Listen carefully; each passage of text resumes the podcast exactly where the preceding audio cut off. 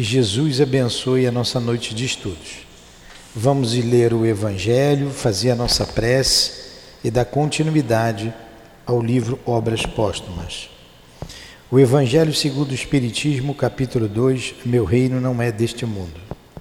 Instruções dos Espíritos. Uma realeza terrestre. Item 8. Quem melhor do que eu pode compreender a verdade destas palavras de nosso Senhor? Meu reino não é deste mundo. O orgulho foi a minha perdição na terra. Quem, pois, poderia compreender o nada que os reinos terrestres representam se eu não compreendia? O que levei comigo da minha realeza terrestre? Nada. Absolutamente nada. E como para tornar a lição mais terrível, a realeza não me seguiu até o túmulo. Rainha era eu entre os homens. Rainha, eu acreditava entrar no reino dos céus. Que desilusão! Que humilhação!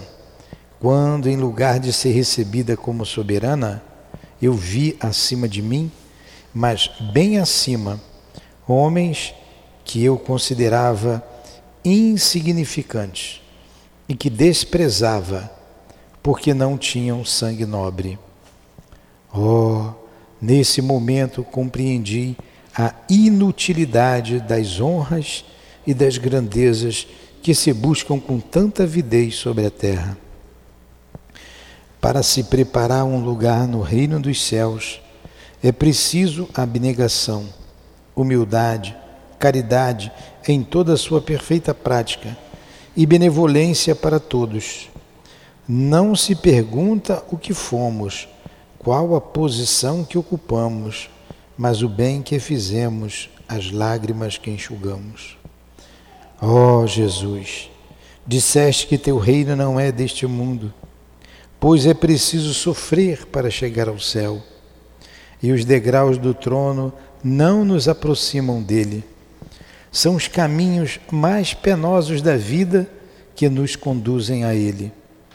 Procuremos, pois, o caminho entre as dificuldades e os espinhos, e não entre as flores. Os homens correm em busca dos bens terrenos, como se pudessem guardá-los para sempre. Mas aqui não há mais ilusões, e eles logo se apercebem de que se apoderaram apenas de uma sombra e negligenciaram os únicos bens sólidos e duráveis, os únicos que lhes seriam proveitosos na morada celeste, os únicos que poderiam dar entrada a essa morada. Tenham piedade daqueles que não ganharam o reino dos céus e ajudem-nos com suas preces, porque a prece aproxima o homem do Altíssimo é o traço de união entre o céu e a terra. Não esqueçam, uma rainha de França. E assim Jesus, depois desta mensagem, nos concitando ao amor e à caridade, queremos, unidos a Ti, ao Teu pensamento, buscar o sentimento de humildade, de pureza de coração nesta noite de estudos. Envolva-nos com o teu amor, com o teu carinho, Jesus, e permita que os nossos benfeitores e os dirigentes da nossa casa façam o mesmo. Então, em nome desses dirigentes, do nosso irmão altivo, da coluna de espíritos que nos sustenta, dessa irmã querida que envia esta mensagem tão bela, tão edificante, em nome do amor, do nosso amor, do teu amor, Jesus, do amor de Kardec, de Leon Denis, mas acima de tudo, em nome do teu amor e do amor de Deus, é que iniciamos os estudos desta noite. Que assim seja.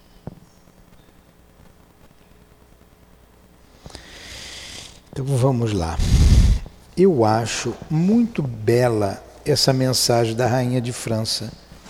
Porque ela, isso aqui é uma mensagem de humildade, ela reconheceu que a grandeza não levou a nada, não levou, só levou a dor. Deve ter passado um período dolorosíssimo no mundo espiritual e depois ela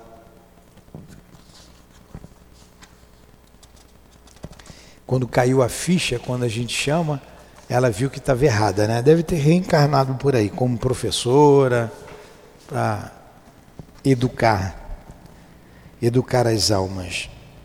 Vamos lá. No Evangelho, o capítulo 28, coletânea de preces, esse capítulo 28 do Evangelho é pouco lido, mas ele é muito, muito instrutivo. E para você compreender bem a obsessão, por exemplo, que é o estudo que está em obras póstumas, você vai compreender aqui no capítulo 28, item 81. O Kardec, aqui em Obras Póstumas, vai dar uma definição do que é obsessão. Aqui ele vai dar a mesma, a mesma, a mesma definição de maneira diferente. Então vamos lá. O que é uma obsessão, Mayara?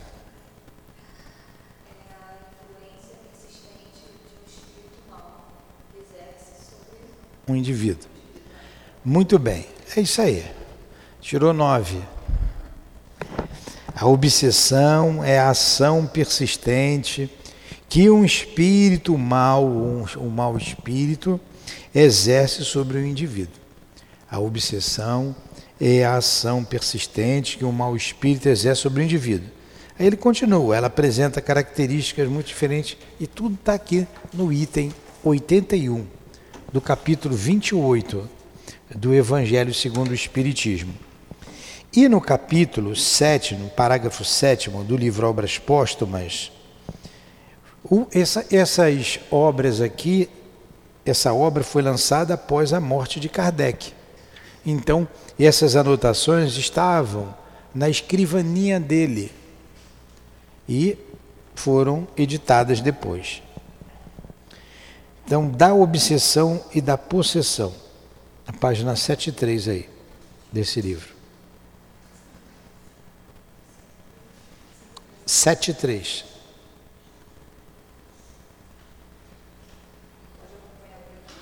Por aí.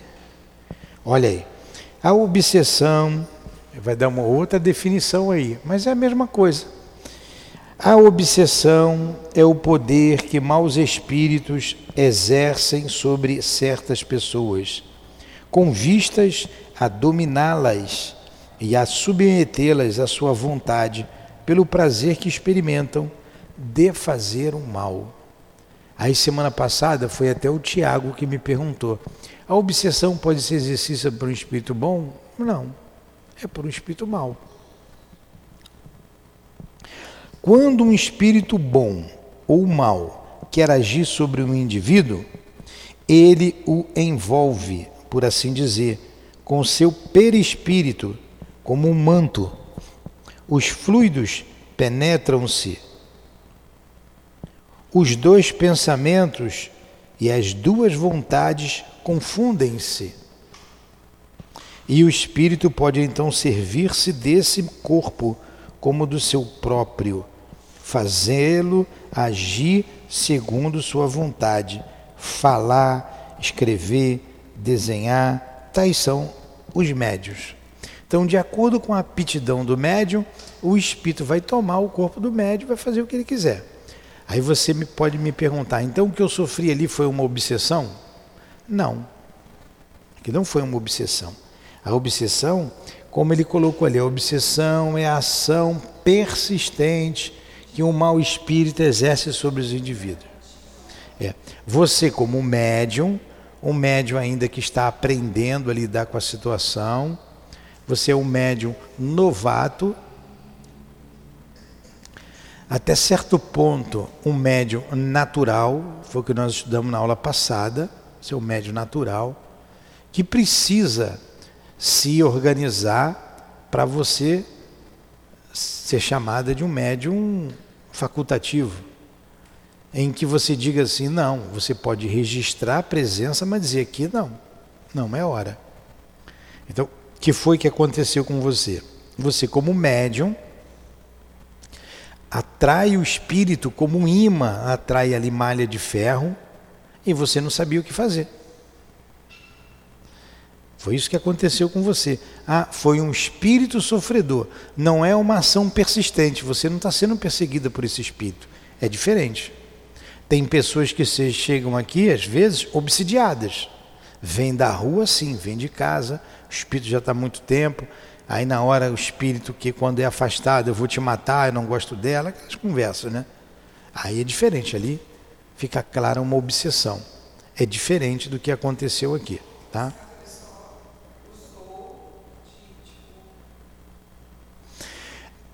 Não, o espírito que, que estava ali, é, quem está nos ouvindo, é porque a médium chegou passando mal, sentindo a presença do espírito. Era um espírito sofredor que queria alívio. E ele viu em você o alívio que ele precisava, de que ele necessitava. Você fragilizada, por algum motivo você está fragilizada, é, invigilante, e o Espírito se juntou a você. Aqui agora, pode ligar o ar, por favor? Vocês estão com calor? Então deixa eu tirar esse casaco aqui que eu estou aqui derretendo. É, o Espírito encontrou. Me, me desculpe. Não, então não liga o ar não por causa delas.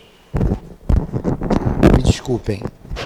O Espírito encontrou em você você deu brecha, deixou, deu passagem, um abrigo.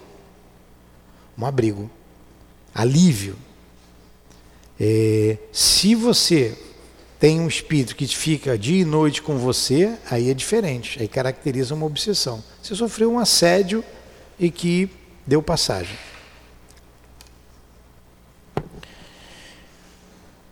Se o espírito é bom, então vamos lá. Os, o, como é que isso acontece? Os fluidos interpenetram-se de perispírito a perispírito. Há casos, há um caso que o Hermínio de Miranda conta num livro chamado Diversidade dos Carismas. São dois volumes, é muito interessante aquele livro. Não é um volume só. Tem que ligar, eu tô, continuo, continuo aqui derretendo. Não era o meu. Senta para cá. É, aí não pega o vento do frio. A médium, ela, o espírito tomava o corpo da médium, que ela agia como uma terceira personalidade. Ela viajava, ela saía, ela conversava com as pessoas e ficava semanas, meses e quando ela voltava ao seu estado normal, as pessoas conversavam com ela, mas eu nunca te vi. Achava que ela era doida, né? Nunca te vi, não, não te conheço, não falei. Olha que situação. Que situação. Aí ele continua aqui dizendo, como diz lá no livro dos, dos Espíritos, o Espírito não entra no, no teu corpo como que ele entrasse numa casa. Ele se ele se afiniza com você. E por isso ele toma o seu corpo. Ele não entra, você pode impedi-lo, mas para isso tem que estar com a mente atenta, ligada, o pensamento elevado. Se o espírito é bom, sua ação é suave, benévola, só o faz fazer boas coisas. Se é mau, faz com que faças mais. Se é perverso e maldoso, enlaça-o como num fio, paralisa até sua vontade, sua consciência mesmo, que abafa sob o flu seu fluido, como se abafa o fogo sob uma camada de água. Falo pensar, agir por ele, empurra-o contra a sua vontade para atos extravagantes ou ridículos. Numa palavra, ele o magnetiza, o cataleptiza moralmente e o indivíduo torna-se um instrumento cego de suas vontades. Então, dependendo desse grau de obsessão, o espírito constrange totalmente o médium. Lá no livro dos médios tem uma, uma, um exemplo em que o médium, o espírito tomava o médium, ele era forçado a se ajoelhar na rua e toda moça que passava ele pedia em casamento. Ele sabia que, não, que estava errado, que não deveria fazer aquilo, ele se sentia ridicularizado, mas não conseguia se opor. O espírito fazia ele se ajoelhar e pedir as damas em casamento. Então, isso para a época era uma coisa muito grave para um homem fazer, né? Até um desrespeito. É esse constrangimento que o espírito é, exerce sobre o médium, dependendo do grau. Eu não estou aprofundando muito, porque a gente falou bem semana passada. Você estava aqui, Maera, nesse estudo semana passada? Nesse item aqui, mas vamos lá. Tal é a causa da obsessão, da fascinação e da subjugação, que se mostra em graus de intensidade bem diversos. Então ele já colocou aqui três graus da obsessão: a obsessão simples, a fascinação e a subjugação. Nesse caso do rapaz que se ajoelhava, era a subjugação. É o para paroxismo da subjugação, a que chamamos vulgarmente possessão. Então, o Kardec chama o nome de possessão, o mesmo que subjugação. Leon Denis é que vem falar da incorporação, que é um termo mais adequado, porque a possessão vocês já ouviram falar, o possesso, fulano está possesso.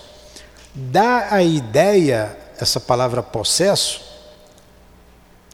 de que o espírito entrou e tomou o corpo do outro porque ele quis. E não é isso. O espírito se identifica com o médium, com o obsediado. Ele se identifica.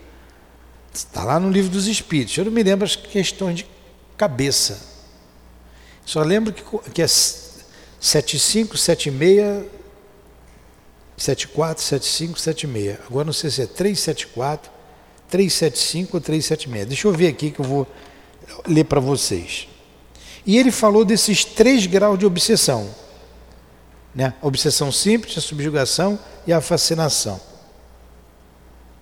Deve-se observar que nessa estado, nesse estado, o indivíduo tem a consciência do que faz. É ridículo, mas é constrangido a fazê-lo, como se um homem mais vigoroso o fizesse mover contra sua vontade seus braços, suas pernas, sua língua. Tudo bem? Entenderam? A dona Ivone conta um caso muito interessante que eu gosto de citar Está lá no livro Devassando o Invisível. Olha, eu estou suando mesmo. Tá? Foi o passo que eu estava dando ali. Ó.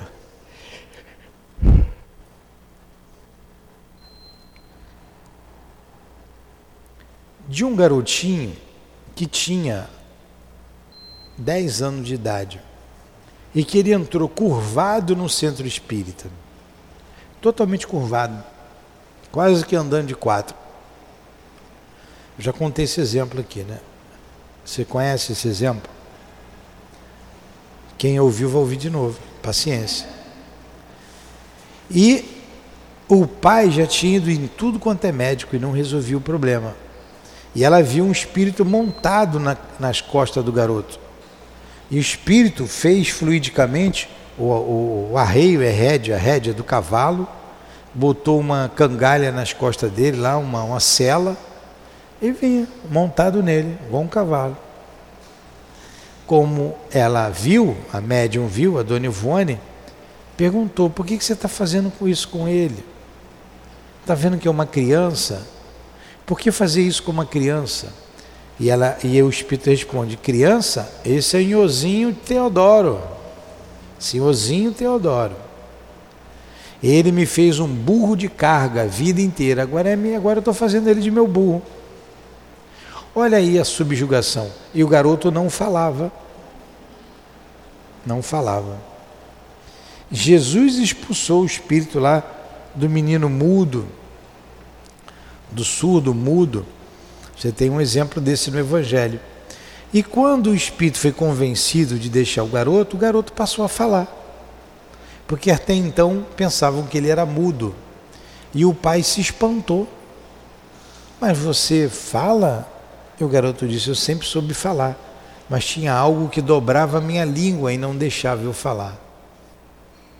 Olha aí o espírito, a ação do espírito, subjugando o garoto. E você tem muitos exemplos de subjugação. Você vê aí na rua, subjugação. Nesses dias mesmo, tinha um aqui deitado aqui, era um andarilho, né? um mendigo. Nós ficamos com dó dele, acabou o trabalho da desobsessão aqui.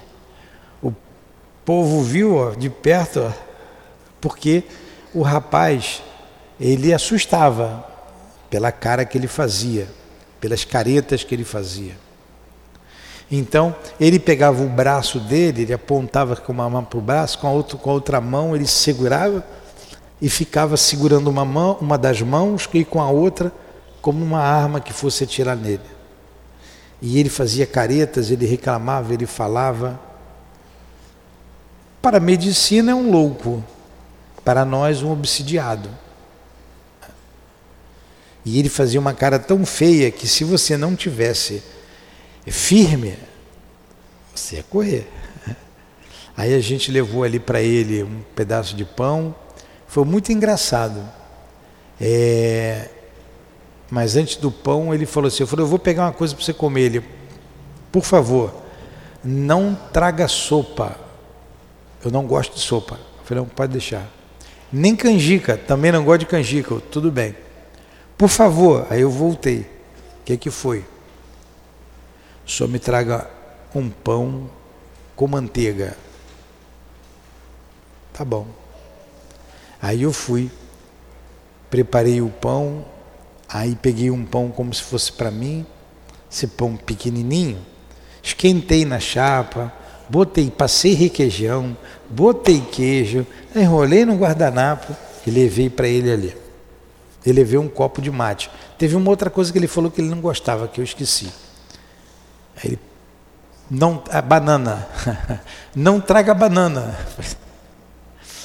É, aí eu levei, ele botou do lado e o pão botou do bota aqui para mim, por favor. Botei do lado e ele brigando com ele mesmo, discutindo. Aí eu disse para ele: Mas o pão está quentinho, come, senão ele vai esfriar. Ele, eu só gosto de comer o pão frio. Eu, tudo bem. Você me dá licença? Aí bati uma, fiz assim, fiz uma continência, me dá licença. Por que, que você está batendo continência para mim? Olha, ele não era ignorante, não. Eu não me lembro lá o que eu falei para ele, me despedi e fui embora. Então você vê isso hoje abessa por aí. Obsidiados. Obsidiados. É, por subjugação. Nós vamos entrar já já, acredito que mais uma aula ou duas a gente termine o, o livro da Dona Ivone, que a gente estuda quinta-feira, que é Recordações da Mediunidade. Quem não estiver fazendo nada quinta-feira, 5 horas, vem para cá, que aqui tem o que fazer. E nós vamos entrar, esses dois livros são excepcionais para os médiums, vocês que não estudaram, vocês leiam, comprem e leiam Devassando o Invisível e Recordações da Mediunidade. Terminando então, nós vamos entrar num livro chamado Dramas da Obsessão. E o Dramas da Obsessão vai tratar de uma obsessão interessantíssima, aonde o pai da família, o chefe da família se suicida, depois a filha, depois a outra filha, e a suicidar todo mundo. E aí se desenrola a história em torno disso daí. Mas essa história complicada em que culmina no suicídio do, de um, do outro, Eu não sei se o terceiro chega a se suicidar, o terceiro filho, tentou, enfim. Sei que estava um atrás do outro querendo se matar. O doutor Bezerra diz assim, ó, trata-se de um caso de obsessão simples. Trata-se de um caso de obsessão simples. Ó, não é subjugação e não é fascinação. A obsessão simples, a obsessão é uma coisa muito séria. É muito sério. Você tem muito, às vezes, ah, está perturbado, fulano. É uma palavra que machuca, né? Eu dizer assim, pô, Maiara, você está perturbada. Você se sente ofendida, pô, me chamam de perturbada. A gente pode até estar, tá, mas a gente não gosta, né? Você chamar de perturbado. Mas, na verdade, é, a perturbação é consequência, não é a causa. Você está sendo. É, e não é obsidiada também a palavra. Você, acabei de dizer a palavra, sumiu da minha cabeça. Você está sendo assediada. O assédio. Nós temos muito assédio. E, se você der ouvido ao assédio, você se perturba. E você pode entrar numa obsessão. O que, que aconteceu com você? Um assédio. E você abriu brecha. Você deixou. Então nós somos e nós somos muito assediados. A prova disso são os pensamentos que vêm até nós do nada. E esse pensamento, ele identifica-se com alguma coisa em você. E se você alimentar esse pensamento, você se perturba. Então a perturbação é a consequência da. Como é que é o nome da palavra? do assédio. E depois do assédio, sim, vem a obsessão. Vem a obsessão. E o pior grau da obsessão é a fascinação. A fascinação. Porque você perde todo o controle, você não escuta mais ninguém. Você está todo dominado. Não tem aquela música? Está dominado, está tudo. É domínio isso aí. O espírito domina a sua mente. Ele te domina. Uma pergunta? Per... Tudo bem? Vamos continuar então. 57. Já que os espíritos sempre existiram, sempre desempenharam o mesmo papel. Porque esse papel está na natureza, é lei da natureza, é lei natural, é lei de Deus. E a prova está no grande número de pessoas obsidiadas ou possessas, se o quisermos, antes que estivessem a questão em questão os espíritos, ou que nos nossos dias nunca tivessem ouvido falar de espiritismo nem de médium. Então não foi o espiritismo que inventou a obsessão. Ela sempre existiu. O espiritismo fez com que nós descobríssemos a influência dos espíritos sobre nossas vidas. O Espiritismo nos alerta para isso. Faz com que a gente preste atenção e se preserve desses males. Porque obsessão leva à morte. A obsessão leva à morte. Mata. Mata e mata muito mais do que vocês imaginam. Mas a ciência materialista, você nunca vai ouvir um caso no jornal, ou já ouviram no jornal, no, no noticiário qualquer de TV, rádio, televisão. Obsediado mata fulano. Né? Obsediado, fulano, obsediado, cometeu um crime. Não, não houve isso. Não se leva em conta o espírito não se justifica você dizer que ah, eu fiz porque o Espírito me mandou. Mas por que, que você disse sim? Você é responsável. Dá o um microfone para ela ali. O... Na questão do suicídio, vamos supor que ele está sendo obsediado, se suicida por obsessão. Ele tem responsabilidade? Olha, tudo na lei de Deus tem atenuante e tem agravante. Todos nós temos algo chamado instinto de conservação, que é para preservar a vida, te proteger. Você é sempre culpado pelo ato. Você não pode dizer assim, ah, me matei porque eu escutei a voz, porque o Espírito mandou me matar. É a mesma coisa que você falar para você, isso aí não tem jeito, vai ali e se joga debaixo do carro. Vai ali e se joga debaixo do carro. Você vai se jogar porque eu estou mandando? Quem vai sofrer as consequências são você. Eu também tenho culpa. Mas se eu dominar você e fazer você ir, você foi porque quis. Você aceitou a minha sugestão, tá? No caso de como o senhor falou antes, quando o, o obsediado ele não tem consciência do que ele está fazendo, porque o obsessor tomou o, o. Mesmo assim, ele tem Sim, porque ele deixou, ele deixou o espírito, ele sempre tem culpa. Porque ele permitiu que o espírito tomasse conta do corpo dele. Você não vai chegar lá na delegacia de polícia e dizer assim: olha, o espírito, eu, eu, eu, eu, eu cometi esse crime porque o espírito mandou eu fazer. Ele não vai prender o espírito. Hã? Você vai ser responsabilizado pelo mesmo, da mesma forma. Porque você se associou a esse espírito porque você quis. Tem um caso interessante, que eu já contei aqui para eles, de um médium sonambúlico, não sei se era médium, devia ser. O sonambulismo ele é anímico, é da alma. Eu vi no Discovery, naquele canal ali no History, se quando eu tinha televisão eu assistia.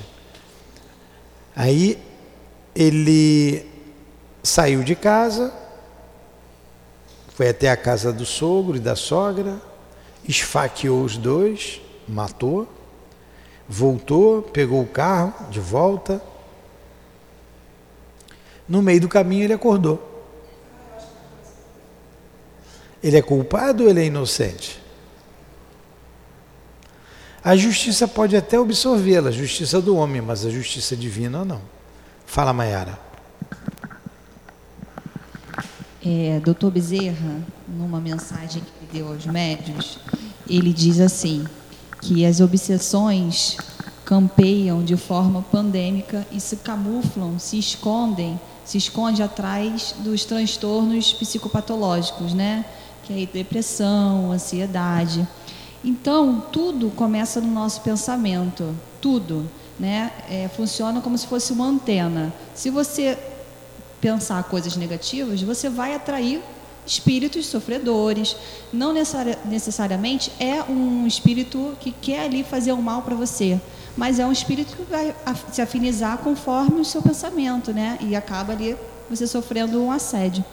Então é interessante porque a, a, nossa doutrina, né, ela nos esclarece isso, da importância do nosso pensamento, da gente se manter vigilante, da gente estar atento, né, sempre atentos. Exatamente. Foi aquele estudo que a gente fez ontem, analisando aquela mensagem. E principalmente na casa espírita, né? Então vamos lá. A ação dos espíritos, bons ou maus, é, portanto, espontânea.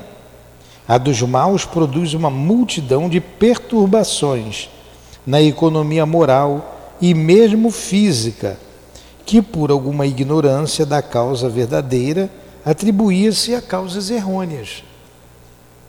E a Mayara lembrou bem, a, a, a obsessão tem um efeito pandêmico, é uma verdadeira pandemia. Mas o homem não aceita. O homem não aceita. Então, a ação causa errôneos. Os maus espíritos são inimigos invisíveis, tanto mais perigosos quanto não se supunha a sua ação. Por isso nós somos contra a pena de morte. Totalmente contra a pena de morte. Você não vai matar ninguém. E se não tiver piedade, você vai ter um espírito com muito mais raiva e solto, e você não vai ver.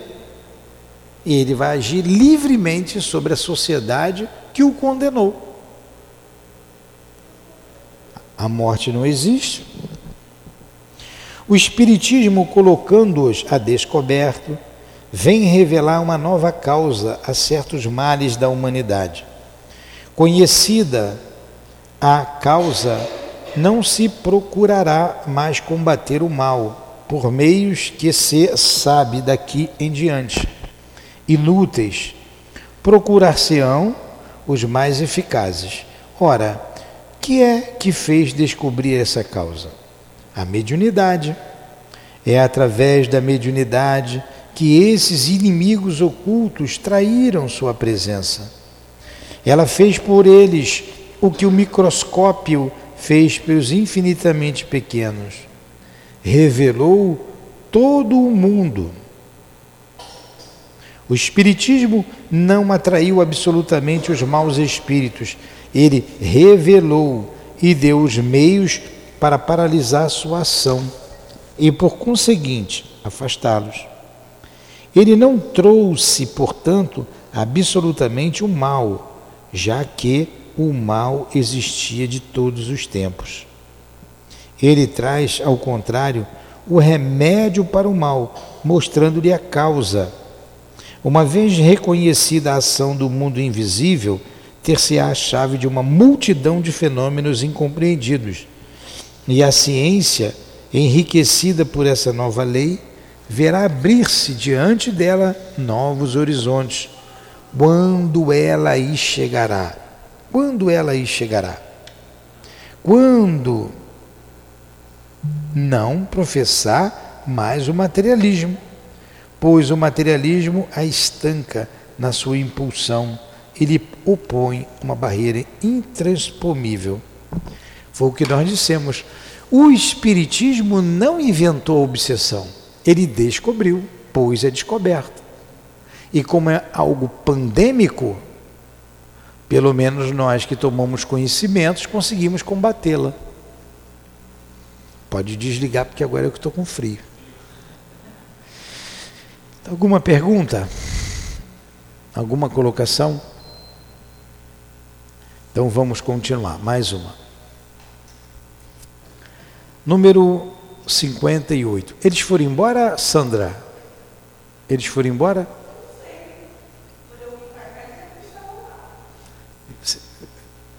Vamos lá, 58.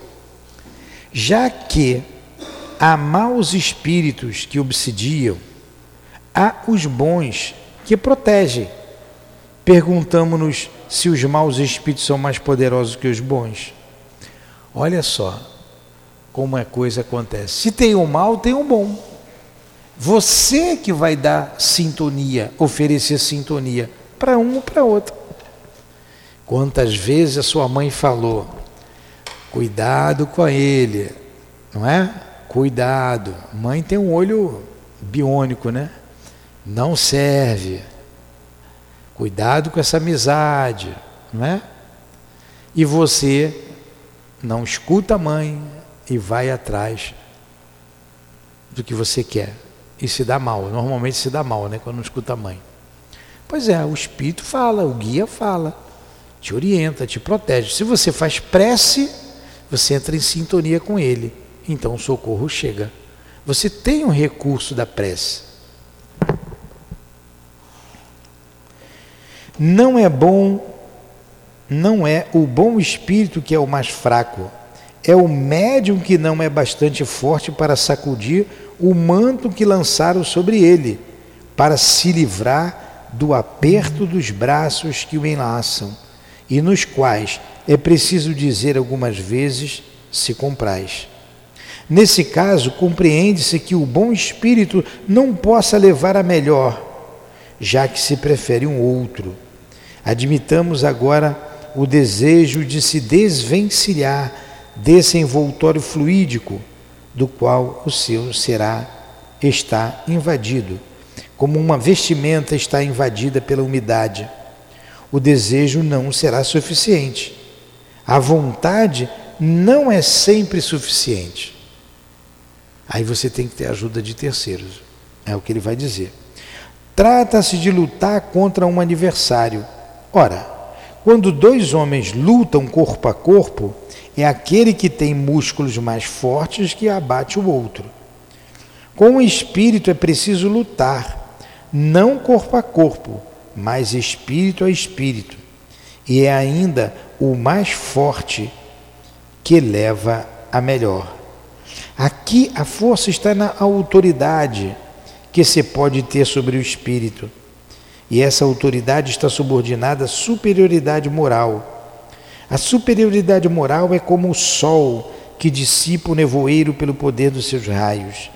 Esforça-se por ser bom, por ser por se tornar melhor. Se já é bom, purificar-se das suas imperfeições. Numa palavra, elevar-se moralmente o mais possível. Eis o meio de adquirir o poder de comandar os espíritos inferiores para afastá-los de outras maneiras, de outra para afastá-los. De outra maneira, zombam das vossas injunções. Então, somente uma elevação moral vai fazer com que você se sobreponha a um espírito sofredor. Entretanto, dir-se-á, por que os espíritos protetores não lhes ordenam para que se retirem? Sem dúvida, podem e o fazem algumas vezes, porém, permitindo a luta, deixam também o mérito da vitória. Se deixam, de certo modo, debaterem-se pessoas que têm méritos, é para experimentar sua perseverança e fazer-lhes estados e fazer-lhes adquirir mais forças no bem. É para elas uma espécie de ginástica moral. Olha que coisa, né? O espírito do bom, bom você pode dizer, por que, que ele não chega e separa logo? Pô, tira esse mal daqui, mas você quer. O André Luiz traz um exemplo. Eu estou aqui, eu estou acho que com muita perna é por causa do meu joelho, que já está com ficando meio duro. É, o André Luiz conta um, um caso muito interessante em que tem uma reunião no mundo espiritual e alguns médiums faltam à reunião. Como aqui, todos os dias nós temos trabalho de madrugada. Eu sempre brinco com vocês dizendo, meia-noite, todo mundo aqui. Ontem eu estava no WhatsApp, eram 15 para meia-noite. Eu falei, ih, está quase na hora. Desliguei. Cheguei atrasado ontem, né? Eu estava no WhatsApp, não, estava vendo lá. Hã? Ainda estão lá? Ah, tá. Na paz de Deus. É, como tem a reunião aqui. E às vezes o médio não vem. E por que, que o médio não vem? Não vem porque não quer. Não vem porque preferiu ir para outro lugar, fazer outra coisa. E o André Luiz conta um caso interessante, uns três casos. Foram lá na casa do fulano, de um dos médios, que tinha faltado. Quando chegaram lá, o fulano estava sentado em sua cama, em espírito, né? o corpo está dormindo, ele em espírito sentado, e duas e dois outros espíritos, ou duas entidades femininas do lado dele, uma de cada lado.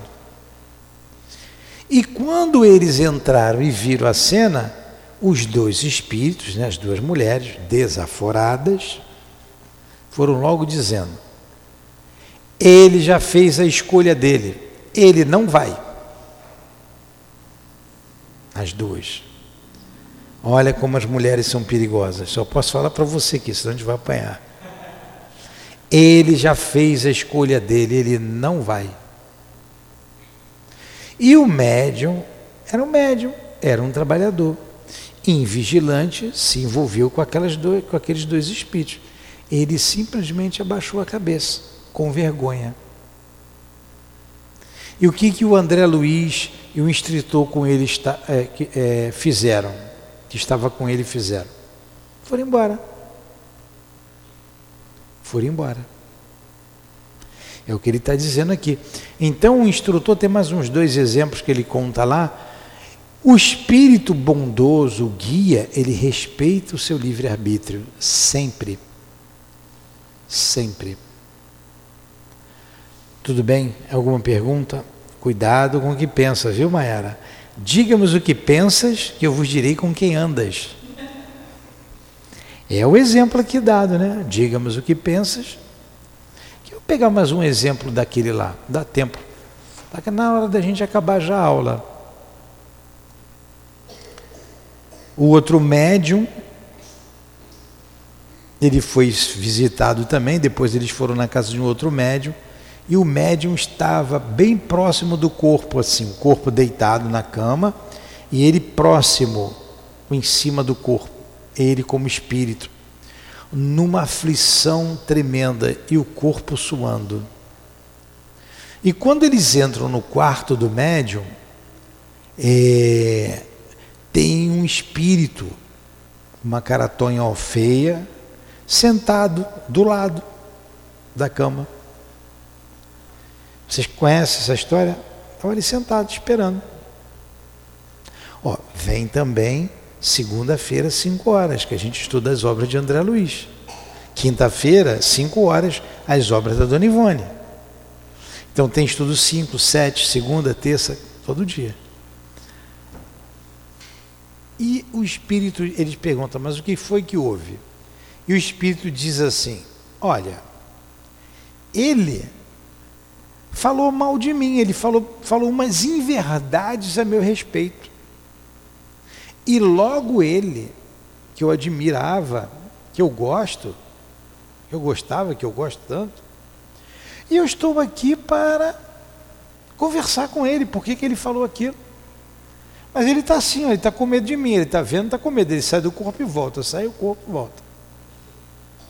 Aí o que foi que o espírito fez? O André Luiz e o guia, né? O instrutor, e empurrou ele para o corpo. Empurrou ele para o corpo.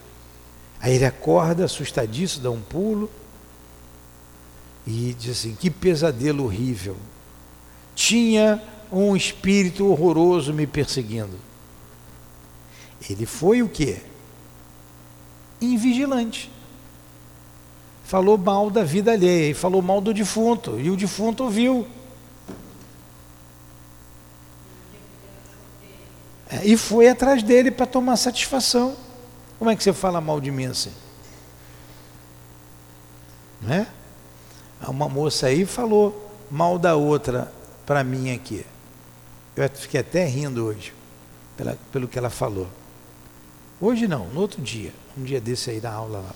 Estávamos eu e a Dilane e ela falou mal de uma outra pessoa, fazendo fofoca. Coisa de mulher, né? Fofoca. Chegou lá, olha, a fulana falou isso, isso, isso e isso. Mas foi uma coisa tão absurda que eu achei até graça. Mas fiquei, fiquei quieto, até esqueci. Mas quando foi no sábado, agora, a fulana veio, porque ela falou na frente dos outros. Aí sabe como é que é, né? Foram lá na fulana. Ó, falaram de você isso, isso, isso. Ela veio, queria, porque queria falar comigo. E eu, e ela, eu disse para ela: o que, que você quer? Não, é porque Fulana falou de mim, isso, isso, isso, e é mentira dela. Mas eu não estava mais lembrando. Na verdade, ela fixou na minha cabeça porque ela veio é, desmentir a outra, né? Veio desmentir. Eu falei: não se preocupe, não se preocupe, não mudou nada meu conceito com relação a você. Não, não, entrou por aqui saiu por aqui. Isso eu aprendi. Eu não me embrenho pelo ouvido de ninguém. Se falarem mal da Maiara, pode falar o que quiser. Eu não vou olhar para Maiara com olhos diferentes. Não vou. Eu não dei a chance dela se defender. Se não me interessar, nem daqui a pouco eu esqueço. Porque a gente vai lidando com muita gente, você tem que aprender a lidar. Que todo mundo tem defeitos. Então vão falar mal de mim, vão falar bem e por aí vai, é assim mesmo. Então, se o encarnado age assim, imagine o desencarnado. Ele vem.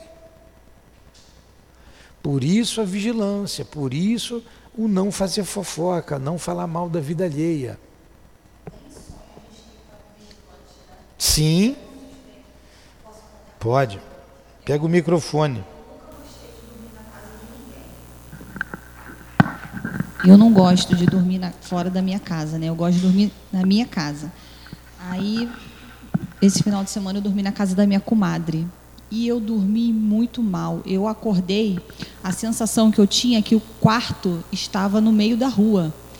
E eu dormindo, eu acordava em sonho e passava um homem. Aí eu perguntava, amiga, quem é aquele homem ali? Aí ela, ah, não, é fulano, mora aqui. Aí vinham duas, passavam duas mulheres e vinha me atacar. E eu começava a bater boca com elas. Eu acredito que foi meu guia que apareceu, eu não vi o rosto, só que ele falou assim para mim: "É isso que você aprende na casa espírita?"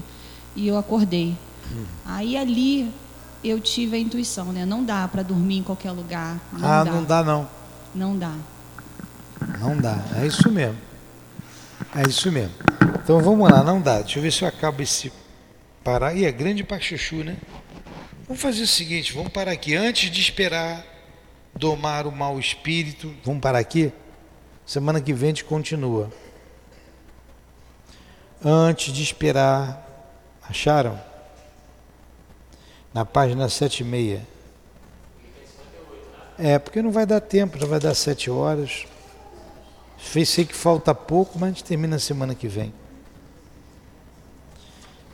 É, tá na página 7 e meia. Foi bom o estudo?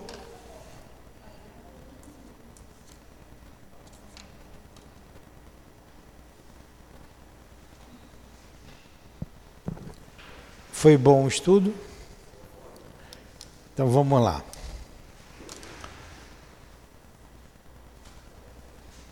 Pamela veio para dizer o amém.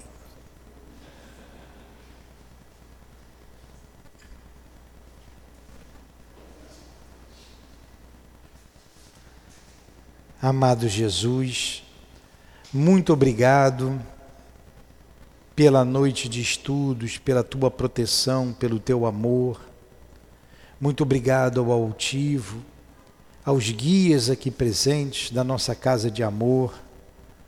Muito obrigado a Allan Kardec, que nos trouxe esses apontamentos a respeito da obsessão, algo que nos aflige a todos Todos nós passamos por isso. Obrigado, Leon Denis, que não deixou que o Espiritismo sofresse desvirtua desvirtuamento. Em nome desses espíritos amigos, do altivo e da coluna de espíritos que dirige o nosso SEAP, em nome das nossas queridas irmãs, em nome do nosso amor, Lourdinha, do amor que vibra nesta casa, em nome do teu amor, Senhor. Mas acima de tudo, em nome do amor de Deus, nosso Pai, damos por encerrado os estudos da noite de hoje, em torno do livro Obras Póstumas. Que assim seja.